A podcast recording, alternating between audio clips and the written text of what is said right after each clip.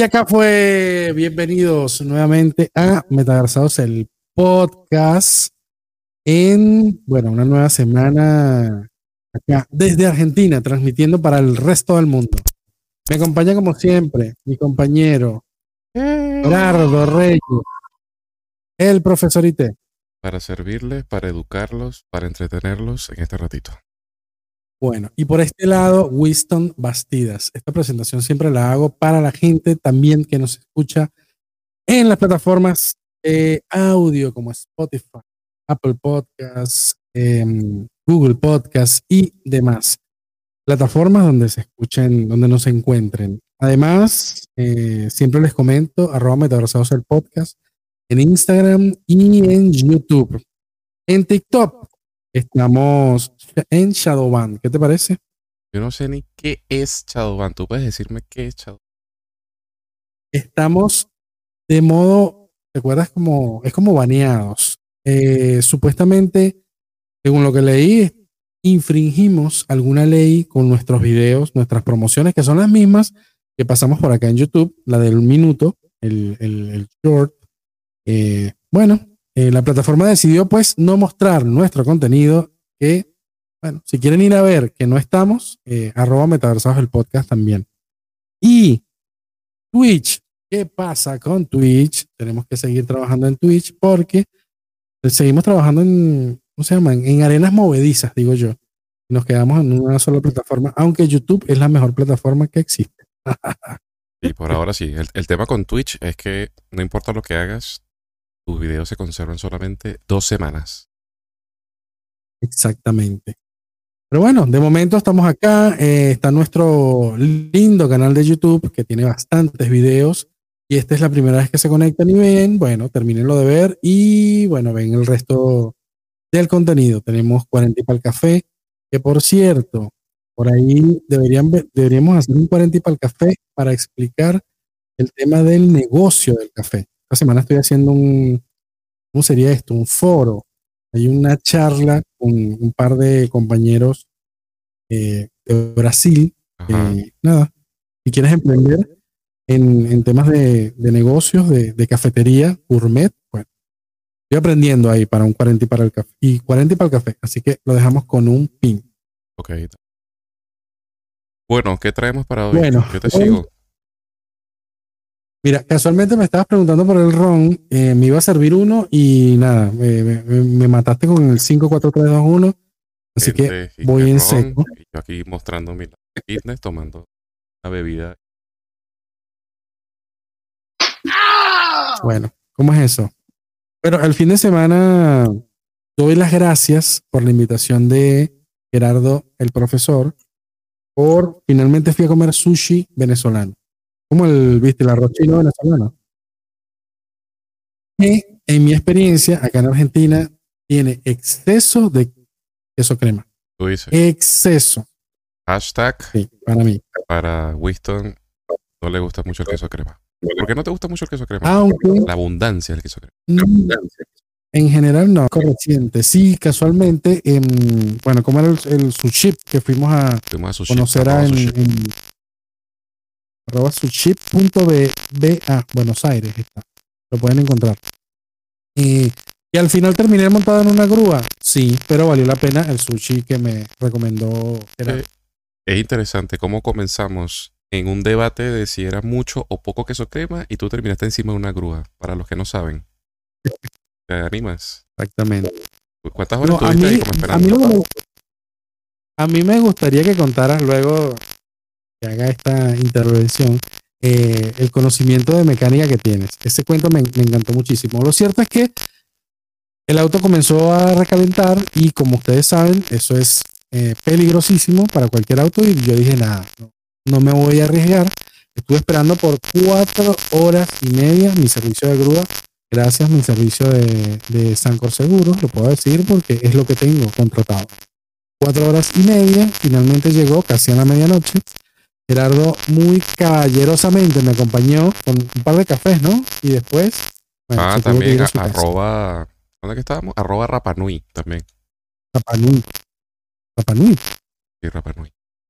Bueno, lo cierto es que eh, yo me siento, ¿cómo se diría esto? A mis 42, orgulloso de no saber nada de mecánica. y en tu caso, contaste algo, no sé si lo quieres contar ahora, tenemos tiempo, de cómo resolviste una situación rápidamente eh, con tus conocimientos mecánicos. Bueno, lo que pasa es que viste que nosotros venimos de una eh, sociedad un poquito machista, si, si, se quiere. Sí. Y básicamente cualquier hombre se considera en Venezuela que tiene que saber de mecánica, de béisbol y no sé, de otras cosas más por allí, pero el mínimo de mecánica y de béisbol. Y yo andaba en un auto con una dama, ella era la que venía conduciendo y cerca de la zona de Petare el auto se detuvo, simplemente se detuvo. Y, viste, de una vez la, la mirada automáticamente a dónde va, al caballero. Como que. Caballero. Caballere, párese y revise. Haz lo tuyo. Haz lo tuyo. Y así como Bart, di, lo tuyo. Bueno. y nada, yo ni idea, o sea, como una revisión básica. Exactamente. No sabía, viste, ese, ese camino tortuoso de bajarme por el lado del pasajero e ir hacia eh, el capó. Y levanté, yo dije, bueno, nada, esto tiene que ser, vamos a pensar, funcionamiento básico. Esto necesita electricidad, combustible, ¿viste? Estas cosas como básicas. Y de repente pongo mi atención en la parte esta de la, de la batería. Y yo todas estas como si yo fuera el mecánico, ¿viste? De Fórmula 1. Estaba cambiando los, no sé, unos pits ahí. Pero fue mucha, mucha suerte que medio moví, ¿viste? Los bornes. Y vi que estaba haciendo como una chispita, una cosa. Y yo, mmm, por aquí puede ser la cosa. La chica mm. eh, que me estaba acompañando me dice, de hecho no era una tan chica, era una persona bastante más, más grande que yo. Eh, me dice, ah, mira, me regalaron esto, no sé, mi hijo, no me acuerdo quién fue, su primo. Y era una cajita que tenía un, estos cepillitos que son para limpiar las cositas estas. Eh, y yo hice todo el acting. Se me había olvidado decirte ese día que yo hice todo el acting. ¿Viste? Saqué los cablecitos para ver si el aceite. Yo ni, yo ni entendía. Yo me enteré fue después lo de la marca del aceite, que era lo que significaba. Y mira, por esas suertes del destino, medio le pasé el cepillito ese y ese auto encendió. Nunca se me olvidó, un Toyota Corolla, bien bonito, nuevecito. Y ese día me salvó definitivamente la suerte.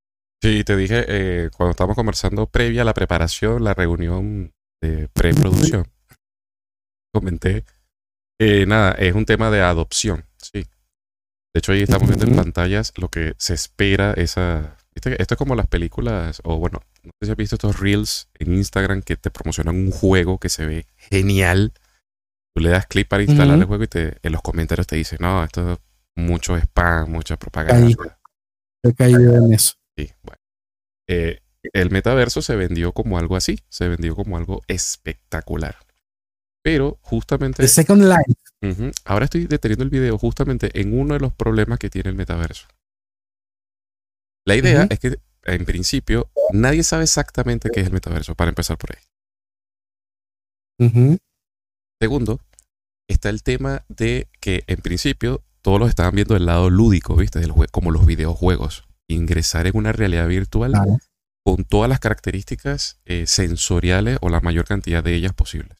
Y en la pantalla estamos viendo una imagen donde los personajes no tienen piernas. O sea, digamos, es tu avatar, es tu torso, tu rostro, todo, pero tú no tienes piernas. Y el problema de la adopción precisamente es ese. No se puede lograr ahora con la tecnología actual que tú puedas tener una experiencia 360 grados eh, de tu cuerpo dentro de ese universo virtual. Eh, viste, lo único que existe, lo máximo que existe son las gafas esta de realidad virtual, de repente los mandos, eh, pero el resto del cuerpo no te permite tener esa misma experiencia. Ese es el problema número uno. Mm. El problema número dos es algo también bien sabido. Es el tema de todos estos escándalos que han ido ocurriendo con las criptomonedas. Porque se esperaba que las finanzas de este metaverso se fuesen manejando con eh, monedas digitales ¿no? o criptoactivos. Junto con ellos los famosos NFT. ¿Qué pasó con los NFT? Para muchos se convirtieron en una gran, gran estafa, pero terrible. Y eso hace que se aleje la confianza de la gente. Qué fácil. Entonces es un tema básicamente de adopción, mi pana Winston. Fíjate que yo había pensado, no, no, no me había ido por el tema del, de la cripto y está, está bastante bien. yo dije, bueno, si Disney, siendo Disney, dice, ¿sabes qué? Yo no quiero crear esta realidad o este Second Life, como le, como le venían diciendo, porque yo sigo, eh, mi experiencia es que vayan a los parques y, y nada, se sientan, sientan al 100%, ¿no? Tienes que hacer el viaje. Y ahí hay un tema de publicidad que yo dije, bueno, hacerlo de manera virtual Fíjate como, como unimos una cosa, tú lo pensaste de una manera y yo lo pensé de otra. De verdad voy a sentir al 100% el mismo gusto, eh, satisfacción de ir o, entrar en una eh, computadora con estos gafas. Y no sé, lo máximo que le podía sacar para mí era temas de publicidad. Pero nada más que eso. Tal cual. Bueno, eh, sí. el tema también, mi pana Winston, es que eh, la, a, pesar de que hay estos problemas de adopción, no hemos dejado de seguir como un hilo conductor de a dónde quiere llegar esta tecnología. Eh, no sé si te fijas ahorita que estás hablando de TikTok hace rato o de Instagram o estas plataformas, que lo que están buscando es retener nuestra atención y cada vez con contenidos que estén en, un formato de tiempo y te permite estar allí. E, es ridículo, ¿no? Los videos duran menos de un minuto pero tú estás allí horas. Si caes en la trampa, puedes estar horas. Entonces lo que están haciendo es entrenar a las futuras generaciones para que estén en un futuro plenamente dentro de un metaverso. Entonces no estamos preparados todavía para eso. O tal vez la población que puede hacerlo no, no es suficiente. Pues. Claro. Bueno, fíjate que ese punto es importante porque mm, ellos como que hay un tema de, eh, bueno, de la plata. ¿Quién puede pagar no sé, el equipamiento para tener una, entrar directamente al metaverso. Pues no sé si solamente con la computadora eh, hogareña, por decirlo de alguna manera, este, voy a entrar en el, en el, en el, nada, en el mundo y sentirlo al 100%. Pero eh, me parece que las empresas están viendo como que es mucha la inversión, no solamente en horas hombres, sino equipamiento, desarrollo y demás, y son muy pocas las personas, es que es lo que estás diciendo, a las que realmente le está llegando en este momento. Entonces, no sé si esa, esa generación, cuál podría ser esa generación que, no sé, nace en el metaverso y, quiera vivir en, un segundo, no sé, en un, segundo plano, digamos. Sí, tal cual. De hecho, el, el camino intermedio, no sé si te recuerdas de la famosa Google Glass. Bueno, antes de llegar al metaverso, la idea, de hecho ahorita estamos viendo imágenes de distintas gafas y cascos que están disponibles ahora mismo. El paso intermedio, el de nuestra generación, el de los millennials, la generación Z, los baby boomers y todas estas cosas, es la realidad aumentada. Es el paso antes de la experiencia total dentro del metaverso. Pero incluso ese proyecto tampoco ha tenido el mismo empuje por esto mismo que estamos hablando. Primero, adopción, un tema económico. Y te parecerá curioso, en algunos sitios donde se empezó a desarrollar esa tecnología, empezaron a ocurrir problemas, diferencias sociales. Porque viste que estas gafas tienen la capacidad de grabar eh, cosas, eh, escenarios, mandar fotos inmediatamente a las redes sociales. Y estaba eh, tomando como una mala, digamos, como una mala conducta que gente entrase a bares donde de repente quería tener un poquito de intimidad y las gafas puestas. Empezaron a prohibir en ciertos sitios el uso de las gafas. Se considera un estigma social o tecnológico. Bueno, nosotros que somos metaversados seguimos inmersos en toda esta información. Y adicional, hoy casualmente estaba mirando el problema de TikTok. Bueno, digo yo problema este, con el tema del, de seguir o no dentro de los Estados Unidos. ¿Viste este, este gran tema? Que ahora está, en el Congreso de los Estados Unidos, el, em, el que TikTok siga funcionando en, Norteamérica. Entonces, ahí me puse a pensar yo, bueno, ¿quién sería el gran beneficiario inicial de que TikTok, mm, por, por ejemplo, no entre en Latinoamérica, en América, digamos, en Norteamérica? No sé, el, el mismo Meta hablando de meta, de las empresas que, están desarrollando, pues no me parece raro que sea primer beneficiario. como para seguir invirtiendo, ¿no? Digamos, en, esto del metaverso.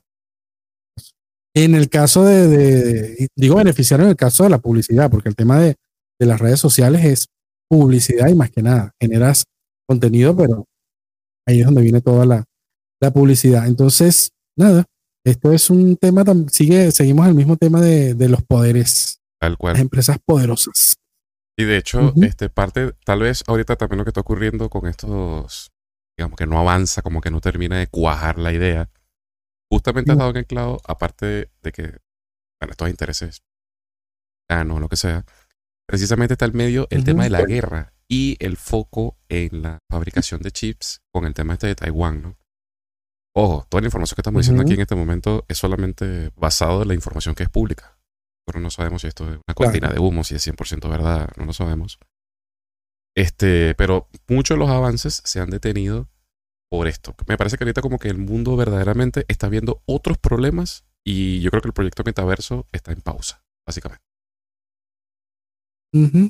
Eso te iba a decir, es como una carrera, o sea, siento que las empresas tenían como una carrera por ser los primeros eh, en entregar sus desarrollos este año. El 2023 se veía como, como el mundo del el, momento del metaverso y todavía sigue habiendo tiempo para el desarrollo. Bueno, casualmente también te estaba diciendo, hablando de una cosa y otra, el tema del, del, del Android, viste, esta semana yo sigo usando Android y se decidió, eh, largaron el, ¿cómo se llama? El, lanzaron el tema, el Android 13 la versión 13. Y yo estaba buscando como las, los beneficios. Visualmente, sinceramente no, no le veo gran cosa. Imagino que obviamente por detrás hay un montón de beneficios eh, entre la versión 12 y la versión 13. Me parece que viene con un tema de seguridad, eh, tema de los permisos, tema del permiso de la cámara que se usa en segundo plano, aplicaciones en segundo plano, me parece que viene por ahí. Pero de resto, el software yo lo veo exactamente igual. Entonces yo siempre que estuve trabajando con, con, telefonía celular, me parecía que era como una carrera contra reloj de nada, yo, te la, yo la fecha de lanzamiento es tal fecha y necesito cumplirla. Y como buen jefe de proyecto, en, el, en la mitad del camino el proyecto puede cambiar. Así que yo veo que el, en el clavo, como tú siempre dices. El proyecto Meta eh, decidió tomar otro rumbo, me parece. Para mí no va a ser cancelado al 100%, más allá de que las empresas digan en las primeras planas que no quieren invertir más. Para mí, está tomando como un, segundo camino para llegar a su objetivo. Es mi opinión. Solamente para hacer un pequeño wrap ahí de lo que estamos conversando, seguramente alguien que nos está escuchando dirá, bueno, pero si el proyecto de Meta se detiene o no se detiene, si el metaverso existe o no, o va a llegar o no, la pregunta sería, bueno, ¿por qué eso es relevante? Y bueno, es relevante porque se planteaba como en un principio como un cambio de orden social. Entonces, básicamente, si eso al final se impone, hay que estar preparados, ¿no? Porque básicamente te perderías de muchas oportunidades de negocio, de crecimiento, por simplemente estar desconectado. Es como decidir hoy en día no usar un teléfono celular, o esa gente que dice, no uso redes sociales, pero es que las redes sociales son la principal fuente de información sea fidedigna o no, pero es por donde muchos políticos, deportistas, figuras transmiten sus ideas y uno se entera primero por allí. Entonces, es importante saber cómo están esos desarrollos porque son los que van a marcar pauta para la próxima generación. Exactamente, amigo mío. Bueno, hoy venimos más ágiles que nunca. Metaversados allá. Porque el, es que mira, eh, sí. El mismo YouTube, el, el, tema del tiempo. El tiempo es, siempre se ha dicho, el tiempo es oro. Y parece que ahora, no sé, un video, como lo estabas diciendo, lo voy a repetir porque lo dijo, como me lo dijo Gerardo temprano. Ya más de que una hora. Más de 30 minutos se consigue video. más de 30 minutos, imagínate tú. Antes, fíjate que volvemos eh, back to basic. Eh, un video de 10 minutos hace 15 años atrás en YouTube era un programa de televisión. Literalmente. Era larguísimo. Mientras en las redes sociales te daban 15 segundos, bueno, comenzaron con 6, subieron un minuto, van a dos minutos y ahora va para atrás otra vez. Entonces, nosotros, bueno, vamos a tratar de cumplir también esos tiempos, esos estándares. En, eh, nada, para seguir eh, informando. Antes de terminar, porque todavía estamos en tiempo, quería hablar del tema de películas, saliéndonos un poco ya del, del, del, tema de... prometido al público nuestro review. ¿Cómo? Le tenemos prometido al público el review. Sí, precisamente el tema del, de, de, John Wick todavía no, porque la semana pasada estaba a full las salas porque fue feriado acá en Argentina bueno, esperemos que este fin de semana, aunque tenemos cumpleaños. Ah, sí, se vienen celebraciones. Estamos en celebraciones. Entonces, bueno, por ahí el fin de semana vemos cómo hacemos el tema de John Wick. Pero quería que comentaras algo de, de, Mario Bros. ¿Finalmente la viste? Si superas que no. Cuando. ¿Cómo no? Si tenías, si tenías la entrada. Sí, pero pasó un tema que es para otro, otro, otro espacio de metaversados en otro momento. bueno, fíjate que te había traído data, data dura para comparar y bueno, igual lo dejo grabado para el próximo programa. La crítica, los que conocen de películas, pues dicen que esta película es una basura, entre comillas. Ah, Digo los críticos cuando yo, yo, no vi la película, pero sí sé más o menos por dónde tú vas. Lo que pasa es que la gente tiene una expectativa muy loca, pero bueno, dale para adelante. Eso por un lado, ojo, eso por un lado. Por otro lado, la calificación de la gente que la vio está por el 95%. Entonces, acá hay una división completamente. Crítica de películas, críticos no la quieren y bueno, amantes del, del, videojuego, pues 100%. Antología, ¿viste lo que siempre dice de, de jugar con, ¿cómo se llama? Con con el recuerdo, con el buen recuerdo del, videojuego. Así que lo dejo ahí. 10, 9 de cada 10 personas hoy, hoy, dicen que la película es buenísima. Yo estuve viendo el tema con The Rotten Tomatoes y esa, Exactamente. ese tema que hay por allí. Pero yo creo que también, y puede ser también el tema de un futuro programa, es que hay como un pequeño hastío en general con la industria del cine. Viste que eh, las películas, por ejemplo, de acuerdo a lo que sucedió en la última entrega del Oscar, eh, que ganó esta película todas las, al mismo tiempo y en todos los lugares. No me recuerdo cómo es el título. Abajo lo pone varios. Eh, y cada vez, bueno, antes de eso fue Parasite y otro tipo de, de, cines, ¿no? Tú revisas Netflix y vas a ver mucho contenido de, qué sé yo, ruso, noruego, cine de otro que tú no estás tan acostumbrado, mucho contenido de que no estás acostumbrado. Entonces, se genera una expectativa para este tipo de películas como si te fueran a dar un mensaje, no sé, muy profundo. Es Mario Bros, disfruta la película, es de niño, es la imagen. Bueno, no sé. Es que coincide, lo que estás diciendo coincide con, con, el artículo que leí. O sea, el público en general fue a divertirse con, con esta película. Pero bueno, hay que verla, hay que verla y, y a ver si coincidimos con, con esta gente, ¿vale? Bueno, mira, estamos en plenos 26 minutos de esta agilidad. Eso es importante. Los Estamos sincronizados. Perfecto. Yo ni siquiera tengo que decir el tiempo. Eso es otro nuevo improvement gracias a nuestros nuevos seguidores. Compramos un cronómetro y ahora tenemos todo cronometrado. Mira, muchísimas gracias a la gente que nos sigue antes de, ir cerrando este episodio. Nos sigue en el canal, nos sigue en Instagram. y nada, hay comentarios, han habido comentarios.